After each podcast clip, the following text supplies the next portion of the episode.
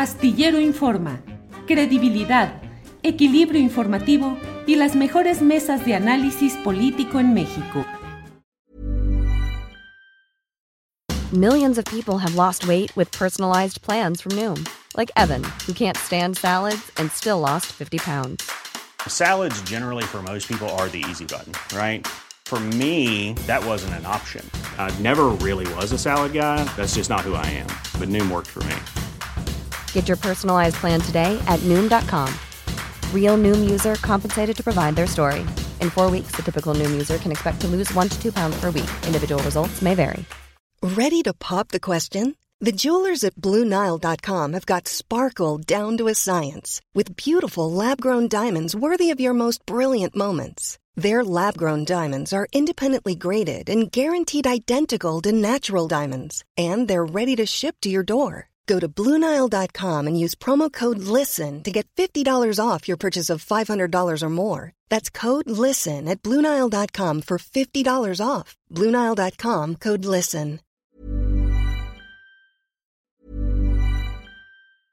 Ready to pop the question? The jewelers at Bluenile.com have got sparkle down to a science with beautiful lab grown diamonds worthy of your most brilliant moments. Their lab grown diamonds are independently graded and guaranteed identical to natural diamonds, and they're ready to ship to your door. Go to Bluenile.com and use promo code LISTEN to get $50 off your purchase of $500 or more. That's code LISTEN at Bluenile.com for $50 off. Bluenile.com code LISTEN. There's never been a faster or easier way to start your weight loss journey than with PlushCare. PlushCare accepts most insurance plans and gives you online access to board-certified physicians who can prescribe FDA-approved weight loss medications like Wigovi and Zepbound for those who qualify. Take charge of your health and speak with a board-certified physician about a weight loss plan that's right for you. Get started today at plushcare.com slash weight loss. That's plushcare.com slash weight loss. plushcare.com slash weight loss. Vamos a algo que me parece que es necesario abordar también con claridad, con sentido crítico, abiertos a entender las cosas y no dejarnos llevar solo por declaraciones, boletines de prensa o posturas partidizadas. En ese sentido, me da mucho gusto que esté con nosotros y podamos platicar con David Fernández. Él es integrante del Centro de Pro Derechos Humanos Miguel Agustín Pro Juárez de la Comisión de la Verdad sobre la Guerra Sucia y me da mucho gusto saludar a David Fernández. David, buenas tardes. Hola Julio, muy buenas tardes. Me da mucho gusto saludarte a ti y a tu auditorio. Gracias, por la invitación. Al contrario, David. David, eh, te busqué porque me parece que la tuya es una voz muy atendible y con todo el peso de los años que llevas dedicado a estas tareas de defensa de los derechos humanos, para preguntarte qué opinas sobre lo que ha dicho ayer y hoy el presidente de la República respecto a organizaciones defensoras de derechos humanos, en el sentido de que muchas de ellas lucran con el dolor y específicamente eh, estos comentarios encuadrados en la postura del presidente de la República en defensa de las investigaciones sobre el caso Ayotzinapa hechas por su gobierno y que, según la acusación de otros organismos, entre ellos el GIEI, pero no solo él, eh, implican una amplia y evidente protección hacia la impunidad de las fuerzas militares en México. David, ¿qué opinas? Bueno, gracias por la pregunta. Entiendo que el presidente esté molesto con los grupos de derechos humanos y particularmente quienes han acompañado o quienes hemos acompañado a las eh, familiares de, las, de los estudiantes desaparecidos de Ayotzinapa, porque eh, es natural que los grupos de derechos humanos, independientemente de cualquier consideración de carácter político, confronten a las autoridades que son por definición, quienes pueden violar derechos humanos. Los particulares ah, eh, cometen crímenes, delitos y son perseguidos por las autoridades policíacas, civiles, judiciales, etcétera. Pero solo las autoridades, en su función en cuanto tales, cometen derechos, eh, violaciones a los derechos humanos y es a los grupos de derechos humanos a quienes nos toca hacer estos señalamientos y procurar que se ponga remedio a los mismos. Y esto lo hemos hecho desde hace 35 años. Y entonces son inexactos e indebidos los señalamientos en contra de grupos como el Tlachinolan, por ejemplo. Es, es, eh, verdaderamente increíble que se acuse a un centro de derechos humanos de la montaña más pobre de Guerrero, encabezado por el maestro Abel Barrera, que, que se mantiene de dar clases en la Universidad Pedagógica Nacional, que se les eh, acuse de lucrar con el dolor de las personas.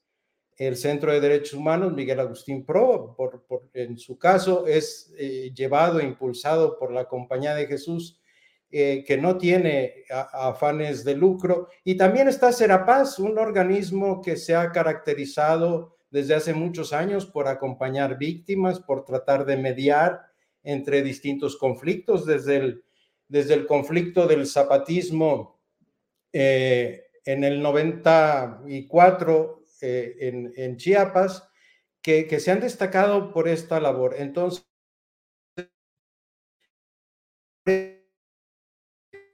no es una acusación justa. Como digo, entiendo que pueda estar molesto el presidente, pero detrás de estos y otros muchos grupos de derechos humanos, eh, civiles o religiosos, eh, hay eh, una trayectoria de honestidad en la lucha por la defensa de la dignidad de las personas y particularmente, hay que decirlo, de los grupos más empobrecidos o quienes son víctimas de injusticia estructural. Esto es lo que yo podría decir. Bien, David. En el caso específico de lo que ha sido la defensa y el acompañamiento con los familiares de los 43, ¿qué ha sucedido? ¿Por qué esta mm, polarización de posturas? De un lado, el señalamiento, desde mi punto de vista, documentado y probado de las fallas en la entrega de información de parte de las altas autoridades de la Defensa Nacional de los Militares, y de otra parte, el presidente de la República señalando que ya se informó todo lo que se tenía que informar y que hay una campaña de desacreditación contra las Fuerzas Armadas en México, David. Eh, el tema es que los familiares mismos eh, no han encontrado respuesta a su demanda principal y es encontrar el destino que han tenido, que tuvieron los eh, estudiantes, sus hijos desaparecidos. Entonces, frente a esto, hay la exigencia, después de una promesa de parte del presidente, de que se esclarezca qué es lo que ocurrió y quiénes fueron los responsables y esto no ha ocurrido. Entonces, se entiende que haya una ah, polarización de posturas. El presidente diciendo es que hemos hecho todo lo posible, no lo dudo, no lo dudo. Este, eh, hay muchos presos, hay algunos generales detenidos, etcétera.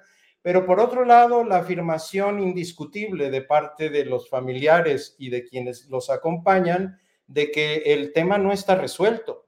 No sabemos qué ocurrió con los estudiantes y no sabemos quiénes fueron los responsables.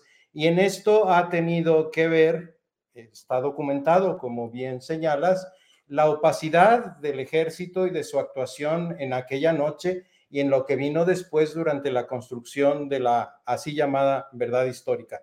Entonces, me parece que lo que hay que eh, procurar entender es que eh, son legítimas eventualmente las posturas y que tendríamos que acercarlas poniendo en el centro a las víctimas. Eso es lo no poniendo en el centro al ejército ni a los aparatos de inteligencia ni de seguridad del Estado, sino a quienes han sido víctimas de estas atrocidades y de las consecuencias que ha ocasionado en una comunidad muy amplia entre las que estamos todos y todas los mexicanos. David, centramos muchas veces la atención, obviamente y de manera mediática, en los casos más notables, como es en específico el de Ayotzinapa, porque es absolutamente inaudito y eh, inaceptable lo que ahí sucedió. Pero, ¿qué tanto ha avanzado la violación o la defensa de los derechos humanos en nuestro país en los últimos años, David? Eh, es, se necesitaría un mucho más rigor para hacer un balance de, la causa de los derechos humanos. Yo valoro que hay una mayor conciencia, conocimiento y exigencia del respeto y aprecio por las garantías fundamentales y los derechos humanos. Esto es un avance cultural muy importante en el país que hay que reconocer y que es, entre otros, eh, fruto de la lucha de numerosísimos grupos en todo el país que educan, defienden, eh, promueven los derechos básicos y la dignidad de las personas. Por otro lado, eh, hay, un, hay un, eh, un recrudecimiento de la violencia y este recrudecimiento de la violencia ha traído aparejado también la violación de derechos humanos. Me parece a mí que hay un mandato del comandante supremo de las Fuerzas Armadas del presidente de la República, de suerte que el ejército y las policías que dependen del fuero federal o de la federación no cometan violaciones a los derechos humanos. Entonces también tengo que reconocer que no hay un mandato como en otros momentos o una tolerancia franca a que se cometan graves violaciones a los derechos humanos. Pero en el contexto de la lucha contra el crimen organizado, en el contexto eh, de, de, batallas electorales también y de control territorial que se ha desatado en el país, hay graves violaciones a los derechos humanos, hay, hay masacres en donde están involucradas la Guardia Nacional, el Ejército, y esto no quiere decir que sus mandos lo hayan dicho eh, eh, o lo hayan mandado, sino que esto está ocurriendo y es necesario ventilarlo, evidenciarlo y entender que, eh, como manifestó Ayotzinapa, que hay que decir, Ayotzinapa es paradigmático, probablemente no porque sea el más grave de los crímenes o violaciones a los derechos humanos, lo que sea, sino por otras razones, pero ejemplifica, ejemplifica la colusión entre los organismos de seguridad del Estado y el crimen organizado. Y eso es también en sí mismo una violación gravísima a los derechos humanos que aquella persona, aquella institución que tiene por mandato dar seguridad a las personas, a los bienes y a las libertades de los ciudadanos y ciudadanas, sean quienes pongan en riesgo precisamente las libertades, los bienes y las personas eh, que habitamos en el país. Esto es lo que podría decir, pero muy superficialmente quizá, para que merecería una, una profundización posterior. David, te agradezco mucho esta posibilidad de platicar. Eh, quisiera ir cerrando preguntándote eh, por qué es necesario para satisfacer preguntas y planteamientos incluso del chat en nuestro programa, que cómo se van creando estos grupos o estos comités que van defendiendo derechos humanos, cómo se financian y hay indicios en algunos de ellos que correspondan a intereses políticos partidistas o afanes de lucro, David. Estos grupos nacieron a finales de las décadas de los 80 y nacieron confrontando a regímenes como el PRI y como el PAN. Yo fui director del Centro de Derechos Humanos y me tocó señalar al régimen de Cedillo, nos tocó enarbolar la lucha de los de, eh, defensa de los derechos humanos de los presuntos zapatistas presos, por ejemplo, y desde una postura de autonomía partidaria 100%. Y así podría hablar de la mayoría de los grupos de derechos humanos que están articulados en la red de derechos humanos, todos los derechos para todos y todas. Por esos grupos yo meto la mano al fuego, la verdad. Ha habido otros grupos que han pasado por la historia y que se han muerto, que han lucrado efectivamente con eh, la lucha de los derechos humanos o que han sido utilizados para empujar causas contrarias a los derechos. Es, es paradójico. Eh, contrarias a los derechos de las mujeres, por ejemplo, o de la diversidad sexual. Y yo, ¿cómo se financian? Generalmente estos grupos se financian por la cooperación internacional y por eh, grupos de eh, religiosos, religiosas que eh, dedican tiempo, dinero, personas a este tipo de esfuerzos. Pero también, generalmente, quienes forman parte de estos grupos, y de nuevo puedo poner ejemplo del Trachinolan, meten dinero quienes son parte de estos grupos, este, porque generalmente no alcanza para la nómina. Pero esto es lo que yo diría y de ninguna manera eh, eh, eh, pienso yo que haya una, un sesgo de carácter político partidario. Por supuesto que hay postura política en favor de la igualdad, en favor de los derechos para todos y todas, eh, lo hacemos algunas de nuestras organizaciones desde, eh, eh, desde quienes han sido violentados estructuralmente, como empobrecidos o excluidos. y esa es una postura política, por supuesto, pero nunca, nunca afiliados a un partido político, ni hemos sido, ni hemos permitido ni nunca se ha utilizado un organismo de derechos humanos como un instrumento partidario eh, que, yo conozca. Conocí un caso de alguien, de un grupo que pasó a mejor vida. Bien, David, pues a reserva de lo que desees agregar, yo te agradezco esta amabilidad de estar con nosotros y pasar revista, analizar a este tema hoy tan en la mesa de discusión. David. Te agradezco. Un último comentario. En este sentido, los grupos de derechos humanos no somos opositores al régimen actual. Pensamos que se habría una posibilidad para empujar la causa de la verdad, de la justicia, de los derechos de, fundamentales de la persona, de las personas, y lamentamos que haya una mala comprensión del trabajo que se realiza y que se ha realizado, como digo, desde hace casi 40 años eh, independientemente del tipo de gobierno que teníamos, con gobiernos panistas y con gobiernos priistas, y ahora con el gobierno de Andrés Manuel López Obrador y de Morena, y lo seguiremos haciendo con quienes sigan después.